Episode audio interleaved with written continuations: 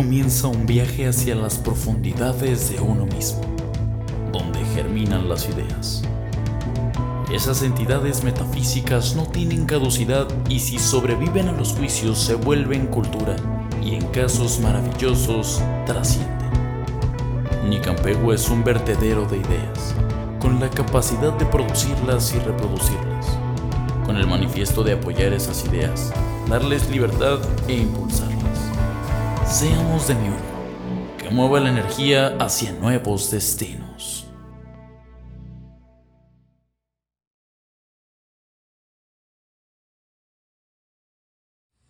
¿Qué onda amigos del sureste? Estamos aquí en nuestra tercera edición de este su programa favorito, eh, Radio Podcast Nicampegua o como se llame. este, pues el día de hoy les traemos un programa muy, muy, muy chido. Creemos que es como el primer programa así de verdad interesante. Lleva, es el tercero apenas. ¿eh? Es el tercero, pero el primero que realmente creemos que es interesante. Este, porque los otros fueron sobre nuestras aburridas vidas y eso. Este, pero ahorita ya se pone bueno porque vamos a platicar sobre la escena. Y pues como siempre aquí apoyándome y acompañándome mi buen amigo Aldo, preséntate. ¿Qué onda, Víctor? ¿Cómo estás? ¿Cómo va todo Bien, ¿y por allá? Todo tranquilo, todo tranquilo. Chido, chido. ¿Qué comiste hoy? Eh, no he comido. Hace como ¿No? dos semanas que comí por última vez Sí, ya sé, güey. Esto, esto de esto la de- cuarentena, en la cuarentena. de no tener trabajo. No hay con qué. Sí, nada más comiéndote los mocos y las uñas, sí, ¿no? las uñas. De eso, de eso vivo ahorita. Está bien, está bien, mucha gente lo hace. Está bien. La queratina. Absorbo la queratina de las uñas. Claro. Oye, Eh, pues antes de empezar, quiero comentarte algo.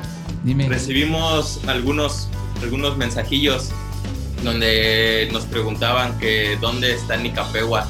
Y es que en, Ajá, en los, en, los, en los programas pasados solo dijimos que, que tú y yo estamos en Cancún, pero no, no aclaramos dónde vive Nicampegua. Entonces nada más para aclararle a esa gente, Nicampegua está en Cancún, Quintana Roo, México. Ahí es donde trabajamos, aunque realmente hemos hecho también unos trabajos en Playa del Carmen, pero Cancún está, digo, Nicampegua está viviendo en, en Cancún, Quintana Roo. Y también hay, yo creo que agradecerle a la gente que nos ha escuchado en, en Spotify, en, nuestro podcast de Spotify, la gente que nos ve en YouTube y los que nos ven por Facebook. En la descripción del video están las, las ligas de, de Spotify, de YouTube, de Facebook y también está la liga de nuestro perfil de Instagram para que vayan a vernos y escucharnos por todos lados. ¿No, Víctor? ¿Cómo ves? Creo que eso no, nos había faltado comentar. Sí, exacto. Siempre quise hacer esto que hacen los youtubers de señalar hacia abajo o hacia un lado cuando dicen algo así como la descripción. Bueno, ya, Es este. Bueno, pues sí. ahora sí, Ahora vamos, sí, vamos a em- empezar, Víctor. Entramos en materia.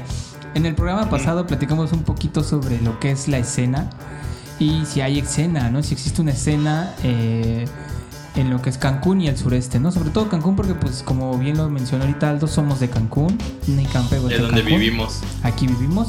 Ahorita Aldo anda en Monterrey, igual porque cuarentena, pero sí, este, él es de acá. Y pues bueno, vamos a platicar un poquito sobre eso, si existe una escena, qué es una escena, qué es un escenario musical, qué es un ambiente musical, cómo se gesta un escenario musical, qué es la comunidad, ¿no? Eh, no solo musical, sino en, en todos los ámbitos del arte. Me dio la tarea de hacer una pequeña, breve, super superficial investigación, porque ya me andaba yo clavando en cosas de etnomusicología y los escenarios Sociología y todo musicales. eso, ¿no?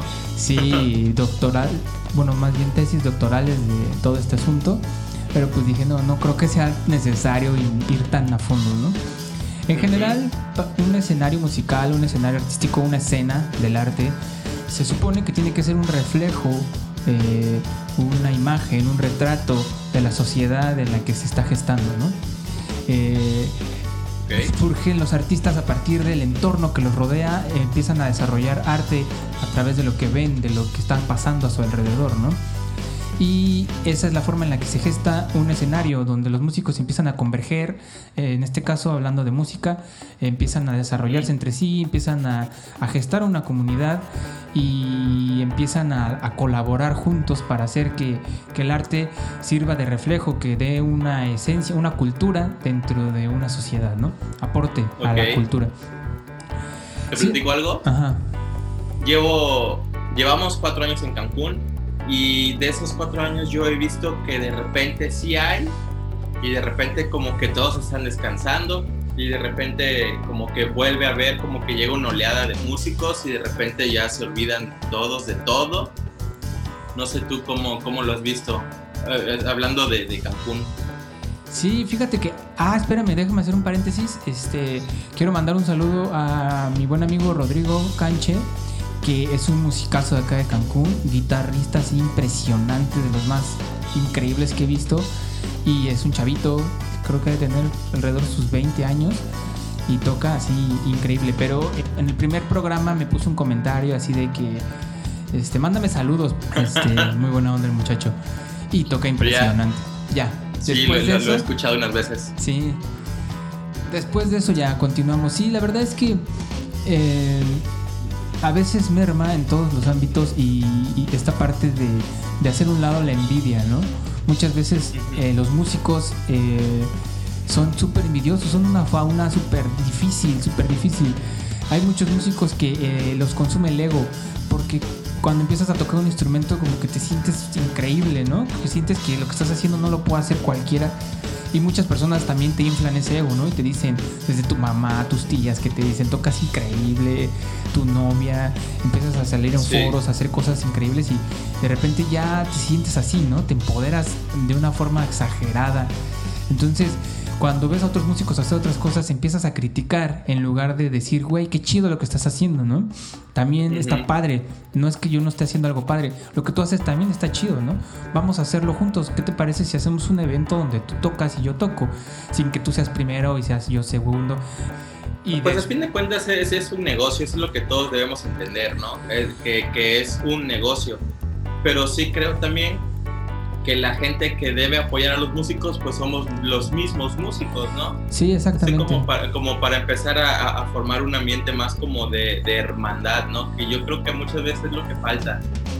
Yo creo que sí es bien importante que exista eso y que sí, apenas platicaba con un amigo de esto, de que a veces pasa que hay un gran momento donde hay un auge de escena y de repente se vuelve a caer. Y pues bueno, después de esta introducción tan larga, vamos a seguir dando hincapié en el asunto de la escena, pero para ello trajimos al programa Un viejo lobo de mar.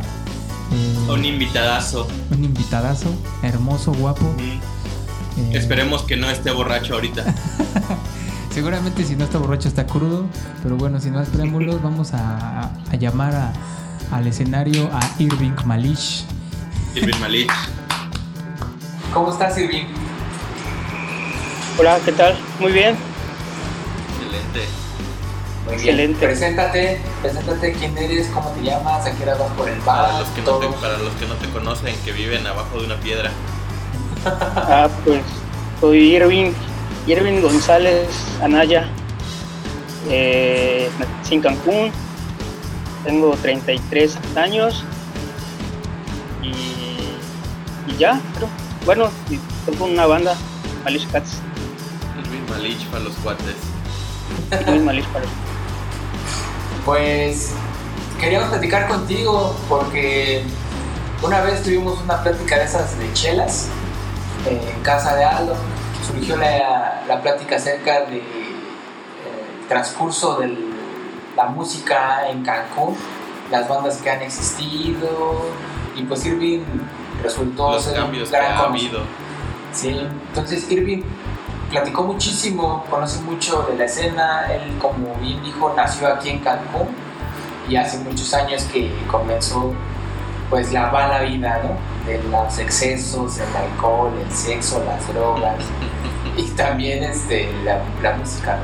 Entonces, pues quisiéramos que nos platicaras eh, cómo ha sido la música, lo que tú recuerdes de cuando comenzaste la música y cómo era la música. Las bandas que ha habido, los eventos que, que se han hecho. Sí, bueno, pues yo como crecí aquí en Cancún, en el transcurso que yo me fui metiendo en esta onda del rock, de la música local, me encontraba mucha, a muchas personas ya mayores que yo. Eh, y, gracias a ellos yo conozco mucha historia del rock en Cancún. algunas me ha tocado vivir, algunas no, son, cosas ya muy viejas como, como las bandas de los noventas. Pero lo que yo pueda recordar o lo que tenga en mi memoria lo comparto con ustedes.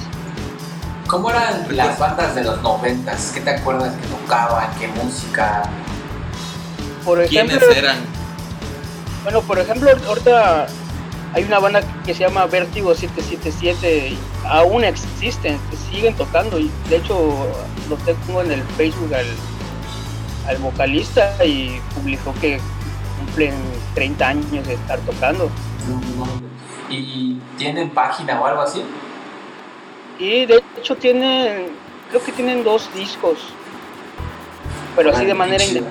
De manera independiente, ellos tocan heavy, siempre, siempre desde que se crearon mucho a la onda heavy metal, tipo glam, tipo bandas como Scorpion, tipo bandas como Motley Crue y esas cosas. Chido. Y tienen, creo que sí tienen dos discos originales. Uno sé que a con, con el vocalista del fallecido vocalista de Luzbel, Arturo Wizard. Porque esa banda Vértigo 77 fue la primera banda que trajo a Luzbel a Cancún. ellos, ellos hacían el ellos hacían el festival de metal en Cancún. Ellos fueron los primeros. Y el primer festival de metal fue en el Jacinto Canex, que está al lado de, de Cebetis, atrás de Cebetis. Ya. Al, lado, perdón, al lado de Cebetis. Ahí fue el, primer festival de metal en Cancún. Tocan desde, que, tocan desde que el guitarrista de Isshell era un pequeño espermín. Yo apenas estaba en mi papá y ya esos vatos ya estaban haciendo heavy metal. Bueno, pues qué chido que sigan a la Vértigo 777. Sí, a ver, si después allá, pues bueno, compartir ahí la, red social de, ellos y son músicos muy, muy buenos, suenan profesionales. En, una época en Cancún, esa sí me tocó, eh, había un bar en la, en la Tulum con por el de las Palapas más o menos, un bar que se llamaba El Chat. Fue de los primeros bares que empezaron con la onda del rock en español y, o sea, el clásico bar de donde te vas a, tomar tu michelada y chelas con tus cuates y escuchar una banda en vivo. Vértigo 77 era tocaba en ese bar y mucha gente iba por ellos a verlos porque verdaderamente tocan muy bien, el cantante tiene un nivel vocal muy cañón el baterista, el Checo, es un amigo también que trae la escuela de, del DF, él acompañó a músicos de, dice, dice bueno, me, mostró unas fotos, me tocaba con, con uno de menudo que luego se, se, hizo solista y, se tiró así como, como, tipo Bon Jovi, algo así, y él lo, estuvo acompañando. Habrá que preguntarle a nuestras mamás sobre menudo. Ándale, algo así. Y me mostró fotos que él acompañó a varios artistas allá. Ya luego se vino a vivir aquí a Cancún. Fue que se integró a, a Vértigo 77 y hasta la fecha sigue viviendo aquí y sigue tocando con Vértigo. Vale la pena escuchar esa banda. Va. Sí, creo que no los. Hoy se puede decir que la escena en los 90 era pues eso, rock, rock en español, heavy metal y mucho reggae, mucho reggae, mucho mucha onda ah, del Caribe.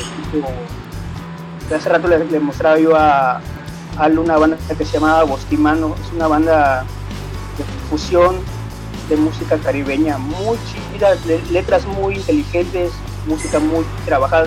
Fueron de los primeros, yo, hasta ahorita yo creo que no hay ninguna banda en México que haya hecho lo que ha hecho Bosquimano porque ellos hacían punta rock, calipso, esos ritmos son mucho de Belice y esa zona. y es algo difícil de tocar en la batería, en la guitarra. Bosquimano lo hacía y, lo, lo, grabó. Tengo entendido que Bosquimano sacó cuatro discos. Yo nada más tengo, creo que dos y piratas. A huevo. Maldito pero, pero, pero estamos, pero estamos hablando de 1991, 1992. Ellos ya traían una una trayectoria ya grande. De hecho, la, creo que la banda se formó en, el DF y como el mes de, formarse se vinieron a vivir todos aquí a Cancún. Algo así parecido a lo que pasó con 80. qué, qué romántico. Oye, Oye, Irving, y me acuerdo que esa vez que estábamos en mi casa platicando justamente de, esto mismo, nos dijiste de, una página de internet o de un blog, algo así, ¿sí recuerdas? Ah, sí, eh, rock, Bueno, ese, ese blog eh, fue a consecuencia de, varios amigos que nos reuníamos, ¿no? Ya sabes, a, a, echarnos unas chelas y, y se salió la idea de, hacer algo así porque tenían, mis amigos tenían muchas fotos antiguas de tocadas de los noventas y todas esas cosas. Me dijeron, vamos a crear un blog para, para subirle como que las memorias, ¿no? Y si tú que le sabes un poco más a, esas cosas del internet y la computadora, me empezaron a mandar la información. Yo nada más lo que hacía era, lo subía a la página. Pero fue creciendo y al final el blog se, se llenó con mucha, mucha información. De hecho, hay unos discos allá de algunas bandas locales de Cancún. ¿De qué bandas se habla en ese blog? Eh, principalmente, verás que las principales eran Vértigo 77, eh, Bosquimano, eran como que las bandas grandes en, estas zonas, eran las, las bandas pesadas. Ajá, eran las bandas pesadas, las, las bandas más profesionales, podríamos decirle, que andaban por eso. De hecho, le comentaba también a, a lo que Busquimano, cuando Saúl Hernández viene a vivirse a, Playa del Carmen, hacen una amistad con Busquimano y ya ve que Saúl Hernández, cuando, llegando a, Playa del Carmen, eh, arma un bar, de hecho todavía lo tiene, y mucho tiempo estuvo tocando Busquimano en su bar y suben a palomear y hay unas, fotos, unas fotografías ahí. Bosimano hizo esta gira en Europa y todo, todo ese show como músico, como un grupo profesional. Chido. Está muy bueno. Pues sí, bastante interesante. Sí, y el blog así, así fue, se creó.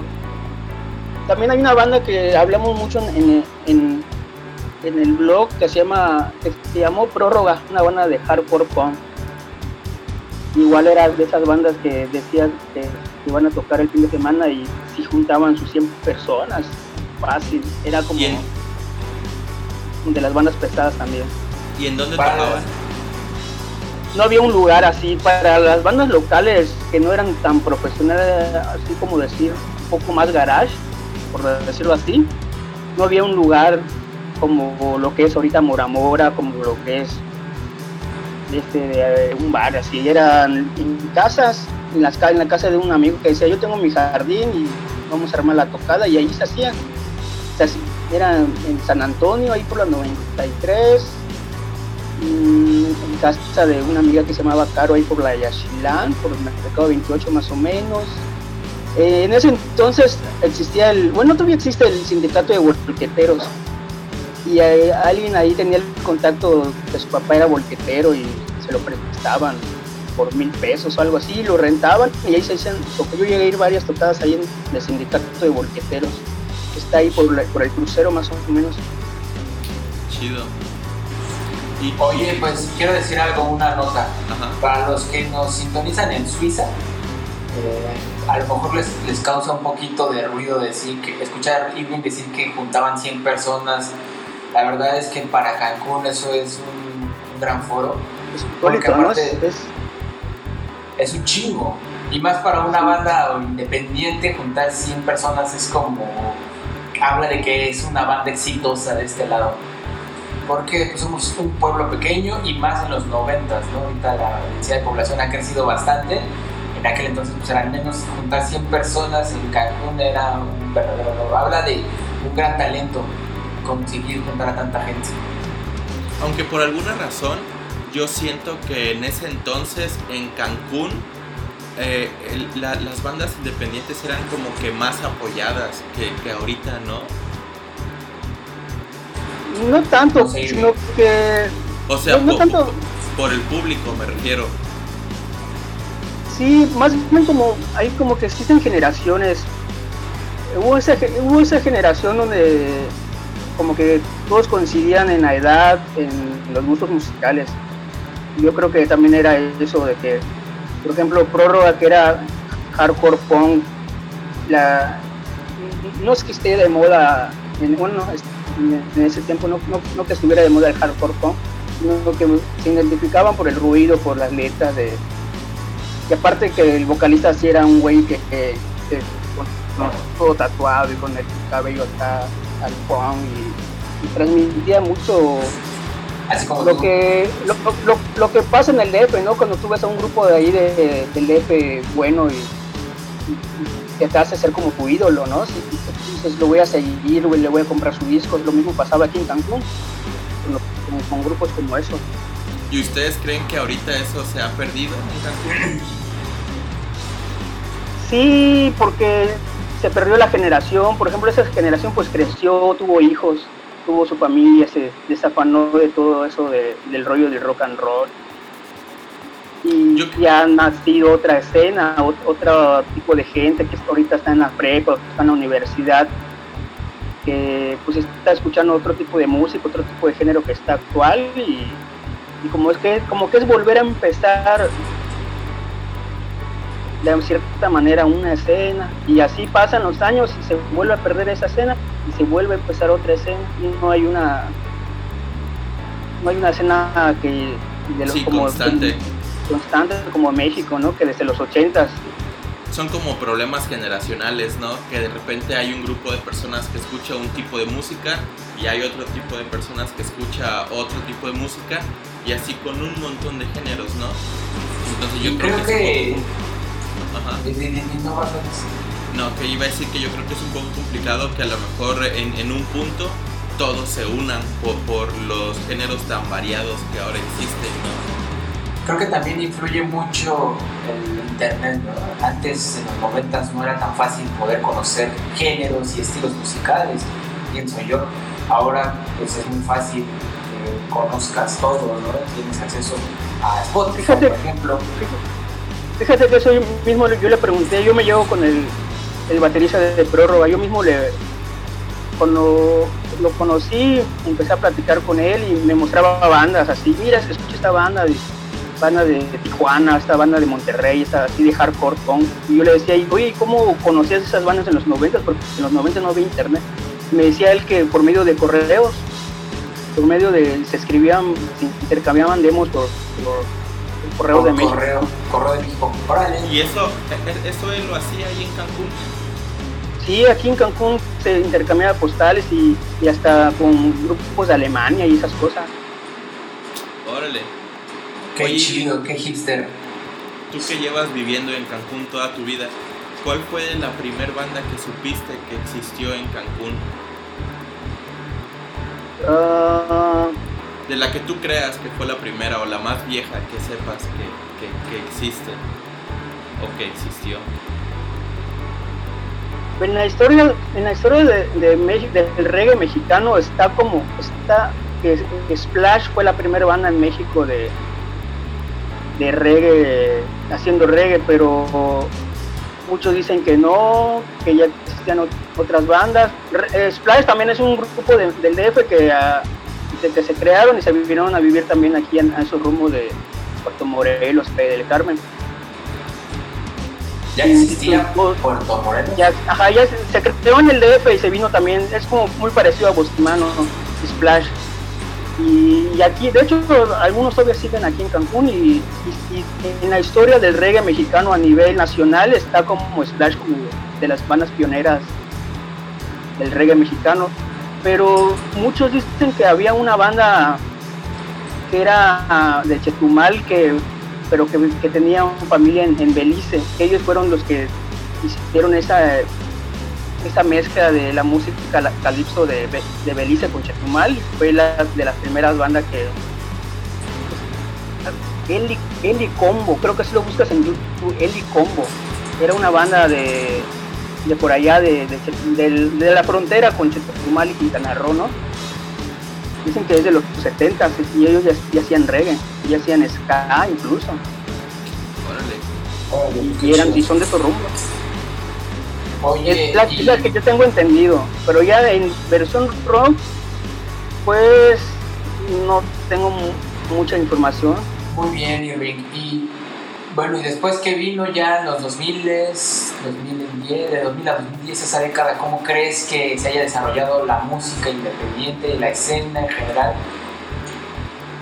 Mira, en el 2000 como que hubo una ola, en Cancún siempre ha sido como que cinco años este, atrás. De retraso. De, retraso de, de, lo que pasa en la, ajá, de lo que pasa en el centro del país.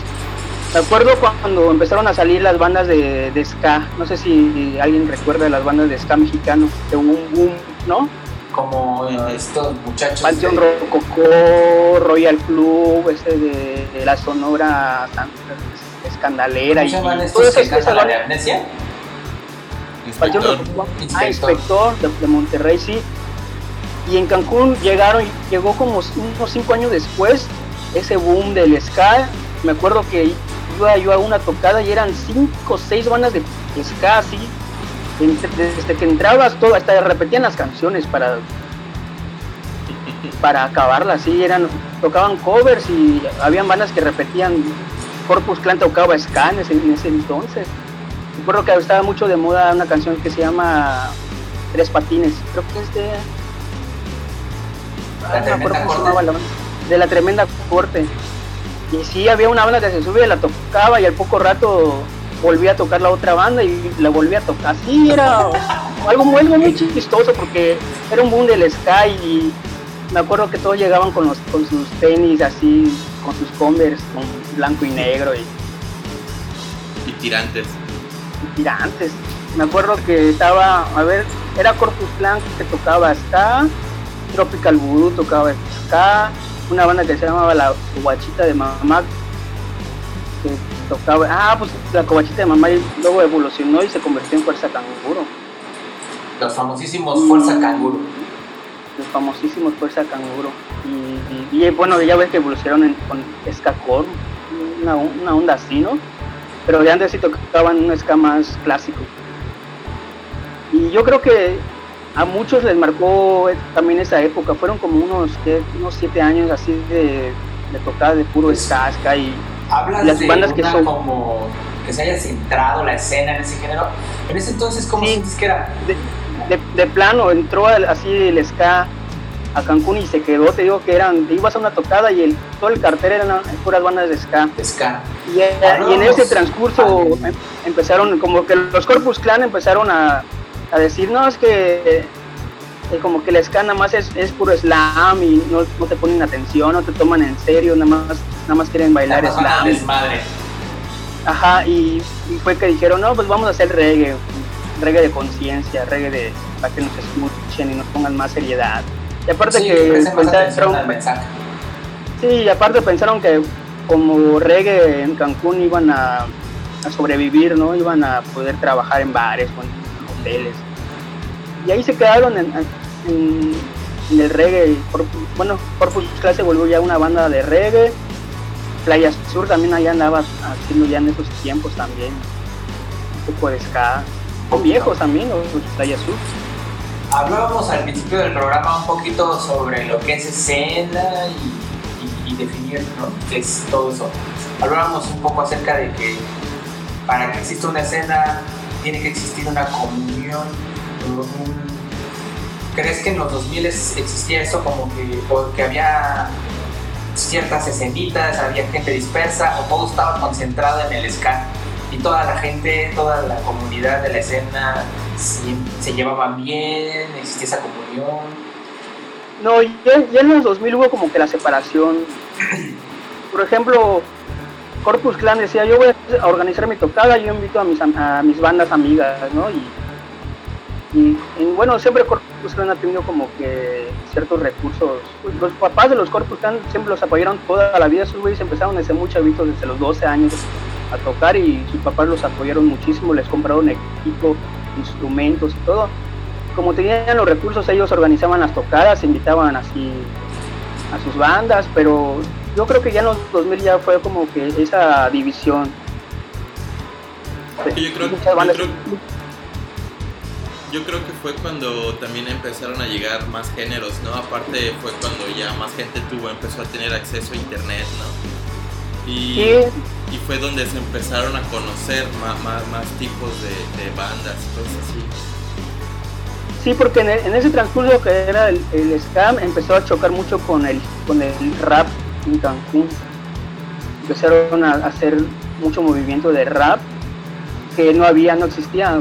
Empezó a crearse también como una escena de rap, que de ahí sale Longshot, de ahí salen muchos que ahorita son como famosillos, ¿no? Por decirlo.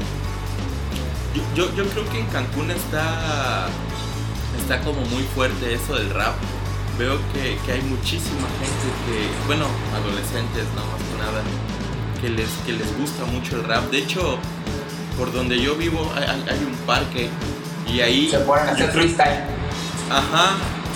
Sí, yo creo que todos los días van chavos ahí a... A torrear así, ajá. Y, he, conocido a muchos raperos, a muchos en Cancún. Yo creo que he conocido más raperos que bandas de rock o bandas de cualquier otro tipo de género Sí, es que fue muy fuerte también cuando, cuando salió la escena del rap, fue muy grande también. Ellos mismos organizaban sus eventos, me acuerdo que llegaban a, a rentar locales, por ejemplo, el Mamo Café, una vez lo rentaron para un evento de rap. Tenían ¿Con qué? ¿Algún proyecto que tú creas que estaba muy chido? no solo de rap en general, de todo, de todos los 2000. En los 2000, mmm, Tropical Voodoo en su tiempo fue una muy buena banda porque tenían buenas canciones originales y de hecho hay un disco ahí en el YouTube de ellos, Tropical Voodoo, muy buenas letras, muy buena música en el rap, pues ya sabes, salió el, Gastón, no se llamaba Longshot, se llamaba, todos lo conocían como el Gastón. Él fue de los primeros haciendo como que el rap para hipster, no el rap para de, la época de la época de los millennials, ¿no? Cuando surge todo esto, ¿no? Cuando el sí, de los millennials. Por llamarlo de una forma. Sí, porque anteriormente, el, ah, también hay que mencionarlo, el Gastón de antes tenía una banda de punk rock aquí en Cancún, que se llamaban Los Niños Feos. Y, ellos eran los clásicos Blink 182, ¿no? De, que patinaban. Les en todas las ciudades había unos de una banda de esos. Ajá, eh, pues eh, los niños feos eh, eran eso eran de que salían de vacaciones y se iban, así de plano se iban al DF a hacer su gira. una vez el Gastón lo comentó, éramos tan punks que, estudiábamos en una escuela particular, en una preparatoria particular, y comprábamos nuestros bands. Algo así, hizo un comentario una vez. Oye, ¿y sientes que el apoyo de la gente, del público hacia las bandas de los 2000, o sea, la escena era bueno, malo, mermaba? Eh, era igual como... No, ya ahí era menos. De ahí ya, de plano ya, ya eran... Si entraban 50 personas ya eran boom. Pero por ejemplo, cuando se empezaron a hacer festivales ya con un poco más de dinero en el Parque de las Palapas, ya sabes que salen festivales como el Rock Fest, ¿no? el Metal Fest, con ya un, un poco de apoyo del parte de, del ayuntamiento ahí sí ya se junta un poco más de gente. Una vez se organizó el un, Metal Fest que era de, según era de tres días y en el cartel estaba Sepultura y no sé si, se llegaron a enterar. Creo que sí, hace ya varios años, ¿no? Sí, creo que fue en el 2011. Bueno, pues ese gran festival que salió hasta publicado en la revista Rolling Stone, el flyer de ahí salió, pagaron para que salga el, el flyer en la revista de Rolling Stone. Órale, qué chido. Bueno, era, según era de tres días y nada más se hizo la tocada un día porque el, en el día estelar la, la banda se puso bien pendeja y empezaron a romper todo porque porque habían como había llovido muchas bandas estaban cancelando y se pusieron muy locos y quemaron el escenario. Algo como lo que pasó en México hace poco. Ro No, roquea- roquearon el Qué mala escenario Quiero rom- en el escenario. rompieron mezcladoras y, y Ah. instrumentos y O sea, sí hecho, a salió- fue un evento de rockear literal, Sí. Y, y fíjate que Sepultura, que era de las bandas estelares, como todo lo que pasó, ellos dijeron, no, pues vámonos a un, bar. Y en ese tiempo estaba muy de moda. Bueno, a- acababa de salir el Ruta 666, el famosísimo, ¿no? Y ahí es mi lugar terminaron, favorito, yo creo.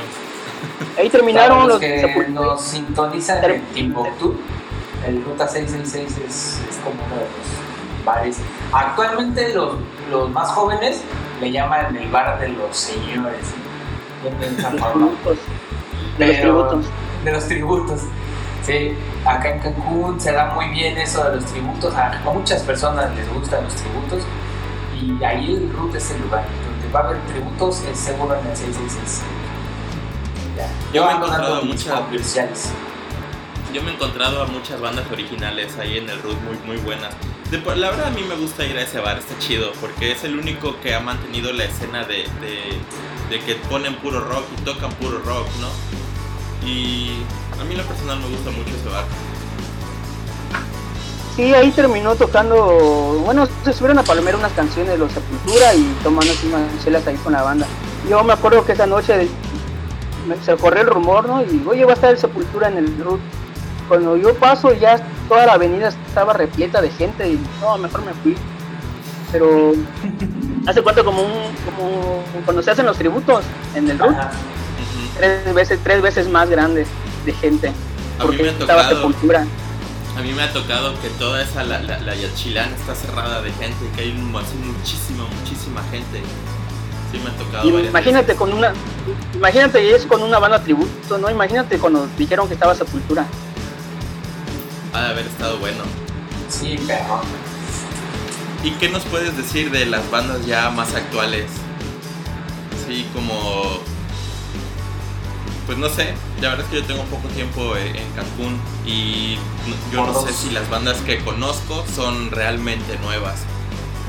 Pero ¿qué, me, qué, qué nos puedes platicar de, de esas bandas más nuevas? Ya como del 2010 para acá. No, he- no he escuchado muchas muchas bandas, o sea, los Black, los de Playa del Carmen, los Black Ops se, se me hacen muy buena banda, Shell se me hace muy buena banda, Eh, bueno, Shell no es originalmente de Cancún, pero pues ya radican aquí también, ¿no? ya se hizo el Pues de hecho aquí. ya es más cancunense porque pues, ya los músicos que tengo son, son de aquí. Bueno, Ah, bueno, Israel sí. también es nativo de Cancún. Ah, sí, también, pero ustedes hicieron, tienen la mitad de trayectoria en México y la mitad de trayectoria aquí, y está Sí. chido también. Te digo, es algo como lo Sí, que pasó en los 90 con, con grupos así como Bosquimano y Splash. De las Cosmos bandas también. ¿no? Llegó del DF y se quedó acá y luego ya está otra vez allá o algo así. Sí, oye, también Playa Sur, son viejísimos los Playa Sur, pero no se me hace tan mal el proyecto. Lo que, lo- De las bandas nuevas cancunenses que, que conocí hace unos años y más me impresionó fueron Jet Jaguar.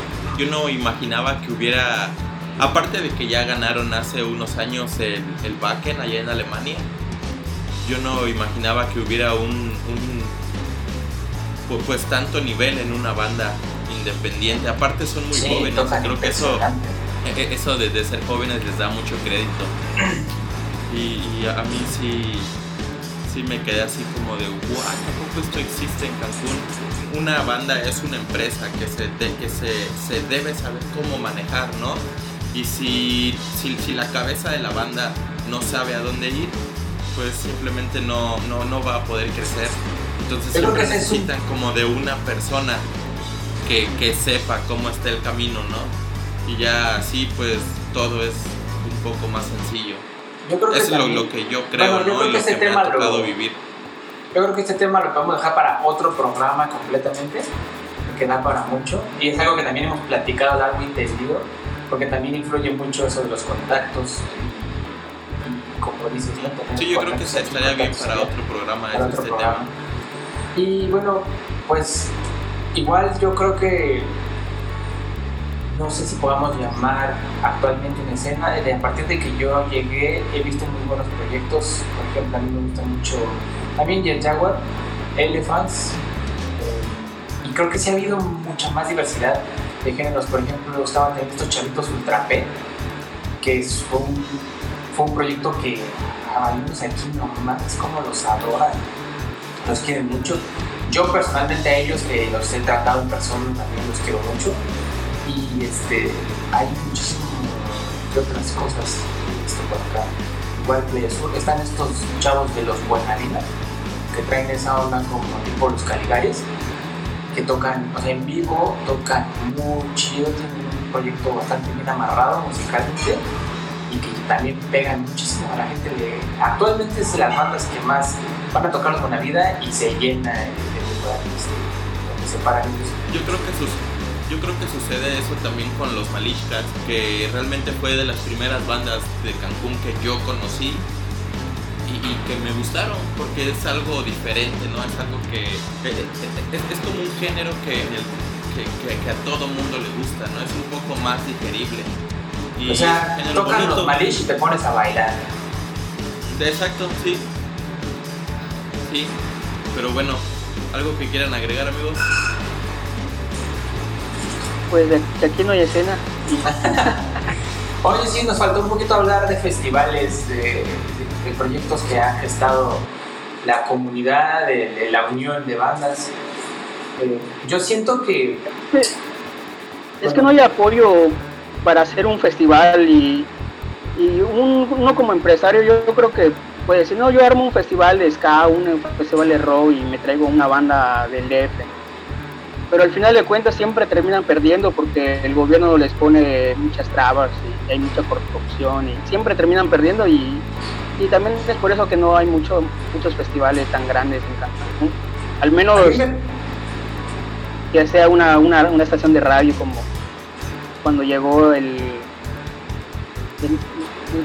en el malecón hubo un evento que fue grandísimo no me acuerdo cómo se llamaba la estación de radio, pero era una estación de radio del DF que hizo su festival, pero lo hizo aquí en A mí me tocó en una ocasión ir a ser invitado de, a un festival que se llamaba el Festival de la Cerveza, el Tequila y el Mezcal, creo. Nos invitó este ah, Hugo. Igual, nosotros igual. ¿Te acuerdas cuando nos invitó este Hugo? Eh, Kilroy, ¿no? Kilroy. Y después se supone que iba a durar tres días y le dijeron a Hugo, consigue las bandas para el evento. El evento era básicamente sobre cerveza, tequila y mezcal, y la gente se iba a ir a poner bien pedo y ya, ¿no? Iban a escuchar música. Entonces Hugo trajo a toda la banda independiente, todas las que conocía, y nos trató de meter. Pero los organizadores vieron que eso no se apoya, que, que la gente no estaba ahí, ¿sabes? Ellos esperaban que al estar ahí en las bandas, la gente iba a estar, sea, iba a estar atiborrado de gente nunca pasó eso. O sea, teníamos 20, 25 personas escuchándonos y pues ya lo cancelaron, suspendieron a las bandas el último día, creo. Ya ni siquiera se presentaron las bandas y trajeron una banda de música banda para que se cerrara el evento, para que jalara gente. Entonces, pues no, Yo creo que se ha perdido muchos. Yo creo que eso del, del apoyo es un problema que viene desde nosotros, los espectadores, ¿no? porque si, si nosotros como, como público no, no, vamos a ver a una banda que está empezando, pues así como nosotros hay un montón de gente que piensa igual, ¿no? Y como, como, y como músicos igual, si, si no apoyamos a las demás bandas, como queremos que la demás gente nos apoye a nosotros, ¿no? Entonces yo, yo creo que es tal vez como un círculo vicioso, ¿no? Hay un estigma muy grande y un estereotipo hacia la música independiente. La gente piensa en música independiente, la gente en general, no nosotros porque estamos inmersos en el medio, pero la gente en general, creo que piensa en música independiente y piensa en algo muy feo, o sea, música fea, música por amateurs, gente que no tiene idea de lo que está haciendo. Y sí, es verdad que hay muchísima baja. Yo en Cancún me he tapado con bandas que digo, ¿qué están haciendo? Ni siquiera saben, o sea, eso ni siquiera este, armonizado, O sea, estás tocando una nota y no tiene nada que ver con esa armonía que está haciendo la guitarra, el bajo, cosas así, ¿no? Y esas bandas hacen que la gente piense que la música independiente es mala. Pero creo que el día de hoy se hablaron de bandas y de proyectos que realmente han hecho cosas bien interesantes y que vale la pena por esas bandas voltear a ver acá. Si ustedes ven este programa, chequen todas esas bandas de las que se habló el día de hoy. Creo que valen mucho la pena. Escúchenlas y a lo mejor ayúdenos a que cuando haya eventos nos apoyen para que las bandas de música original sigan existiendo. Sí, y también que haya, que, siga creciendo como que un poco más la cultura o la educación musical, porque a mí me da mucha tristeza, ¿no? Ver gente que todavía quiere escuchar de música ligera, quiere escuchar ese de el son del dolor. Yo creo que está bien, pero también es, es como cuestión de nosotros abrirnos un poco más a todo el, el, el mar musical, ¿no? Que, existe. Y también, también algo que afecta mucho es la falta de camaradismo, si usamos una palabra, pero o sea, el apoyo entre bandas. Empatía y el apoyo entre bandas. O sea, yo subo algo de, ah. y nadie lo, lo comparte, güey, ¿no? Por ejemplo, ninguna otra banda. O sea. Oye, también me gustaría también comentarles que en los años 2000, bueno, a finales de los 99 en el, y principios del 2000, el gobierno le había dado la, radio ayuntamiento una hora, no, eran dos horas a, un programa que se llamaba Nuestro Rock y hablaba de puras bandas locales. Ahí era mi amigo, bueno, en paz descanse el Trompas y el Chapulín eran los locutores y otro, y otro locutor por ahí que no recuerdo su nombre. Y yo me acuerdo mucho que era sábados al mediodía que prendías la radio, sintonizabas radio ayuntamiento y ya te decía, no, pues hoy en la noche, hoy sábado en la noche a tal hora, en tal lugar, se va, a tocar prórroga, va a tocar Corpus y así era, era como que el Facebook en ese momento, porque de ahí te enterabas, no, pues en la noche el cover va a ser de 20 pesos, y ya sabías, y mucha banda, mucha banda iba porque escuchaba la, esa estación de radio. Imagínate si tuviéramos algo así en la actualidad, no manches, estaría muy chido, pero... Pues es que sí lo tenemos, es el internet. Es solo sí, que esa es la opción, hacer no sabemos ocuparlo. Nosotros pues queremos... pero... Este... Pero, o sea, en internet pues vas a publicar a, tus propios amigos, en, pues, en la radio ya sabes, vas en el taxi o lo escuchas así en el, en el microbús o en un super entra, están escuchando radio ayuntamiento y, y si a ti te, gusta, te gustaba el rock, pues le pones atención, porque te ponían pura música pro rock, era rock local y algo del tri, algo del Aragán, algo así, cosas que no escuchabas en ese tiempo en la radio comercial. La idea que Víctor y yo tenemos con este programa es justamente eso, apoyar a, a las bandas independientes, no importa del género que sean ni que sean mis amigos, ni nada. Aquí, de hecho, la propuesta que queremos es que si tienen alguna banda, nos manden material, flyers, cuando hay eventos y que nosotros vamos a estar diciendo el próximo sábado va a presentarse la banda tal o estas bandas. Este, si les gustan estos géneros, vayan a verlos, están chidas. de hecho, eso lo hemos estado haciendo en nuestra página de Facebook, en nuestro perfil de, de Instagram. Eso es lo que hacemos y tratamos, bueno, la, idea es seguir apoyando a todas las bandas independientes de Cancún y la Riviera en general. Y si tú compartes este programa y lo compartes tus amigos y lo comparten los amigos de los amigos, pues a lo mejor no va a llegar al taxista, pero que sí va a llegar a un poquito más de personas a las que llega actualmente la música. A la que está en el medio. Sí, sí, a los que nos, a los que conocemos nosotros y amigos de amigos, ¿no? Sí, algo, de algo a nada. Por eso este Radio Nicampegua por internet. no, sería muy chido. Ojalá que, que aquí no, no, no, bloqueen a Víctor un mes. Que ya ves que luego, luego lo que pasa. Hasta ahorita creo que no he dicho nada malo. ¿Algo más que quieran agregar, amigos, para terminar? Creo que ya nos estamos extendiendo un poco. Otra vez. Pues nada, creo que ya apoyemos las bandas, no nada más a las bandas de nuestros amigos, ni a los proyectos de nuestros amigos. Traten de escuchar cosas chidas y si les gusta algo, compártanlo. yo creo que deberíamos darnos, yo, yo, creo que todos deberíamos darnos la oportunidad de, de escuchar a, a, las nuevas propuestas, ¿no? A la música independiente. Y estoy muy seguro que, que en una de esas y, y, y, nos sacan alguna sorpresa, ¿no? Sí. Y bueno, creo que estaría chido dejar el programa al final una cancioncita de las que grabamos a los Malishcats, que está aquí nuestro invitado. Sí, una canción con los Malishcats que tenemos como invitado al creador. ¿Va? ¿Cómo, ¿Cómo te parece eso, Irving? Bien, y también, ¿sabes? Ahorita que, que pasamos esta onda de la pandemia, o como que vamos a regresar, muchos lugares van a cerrar. Yo creo que si sobrevive el Moramora y sobrevive Rocalitas ya es una ganancia, pero igual como, como músicos independientes o como artistas independientes ya vamos a empezar a pues a tocar en los parques, vamos a regresar a tocar el Lupacula, a las Palapas, a donde nos puedan, a la casa de un amigo, volver a crear porque vamos a volver a empezar de cero, va a estar todo cerrado y ahorita que con estas nuevas reglas que van a poner que nada más van a tener cuatro mesas para que vaya la gente, imagínate si Mora Mora nada más esperábamos con cinco personas y que ahorita que no van a dejar pasar a más de cuatro. De a uno por rola, una, una persona una canción, luego otra persona otra canción y así. Pues esas son cosas que tenemos que empezar a, a pensar, ¿no? Como de... Sí, vamos a hacer una nueva escena, una nueva escena después del COVID. Ya, ya nos dividió esto, ¿no? La escena antes del COVID y ahorita después de... Pues es que todo, AC y DC. AC y DC. Está bueno, pues, pues ya bueno. creo que es todo.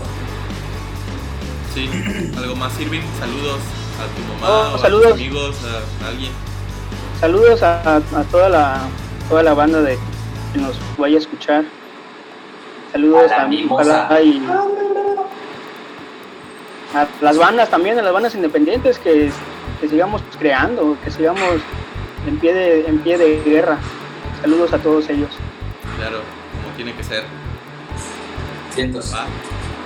Pues los dejamos con este video de los Malich Cats que grabamos hace el año pasado en sesiones con Nicampegua.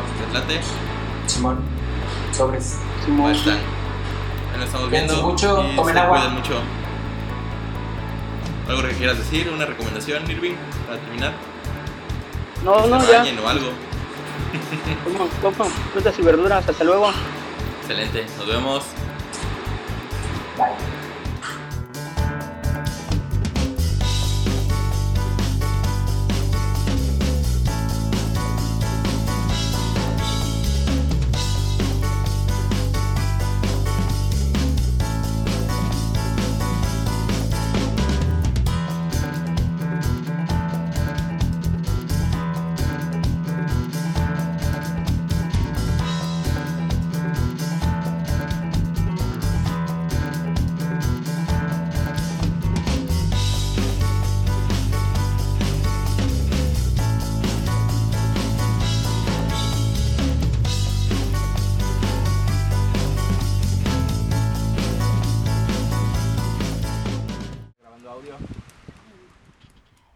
Toma 3.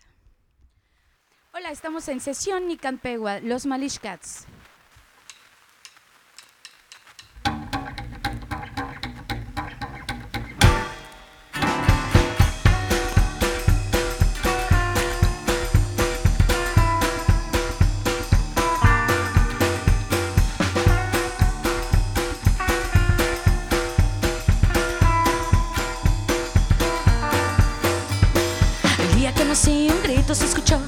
se nubló, mi madre enloqueció y nadie pudo comprender lo que se vio.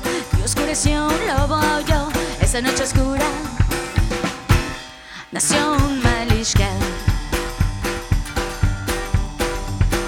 Siempre en la calle fue donde viví, encontrando problemas en mi existir. Soy un desastre, no lo puedo negar. Odio a la calle y a su sociedad. Siempre me dicen que soy un malishka. tiempo.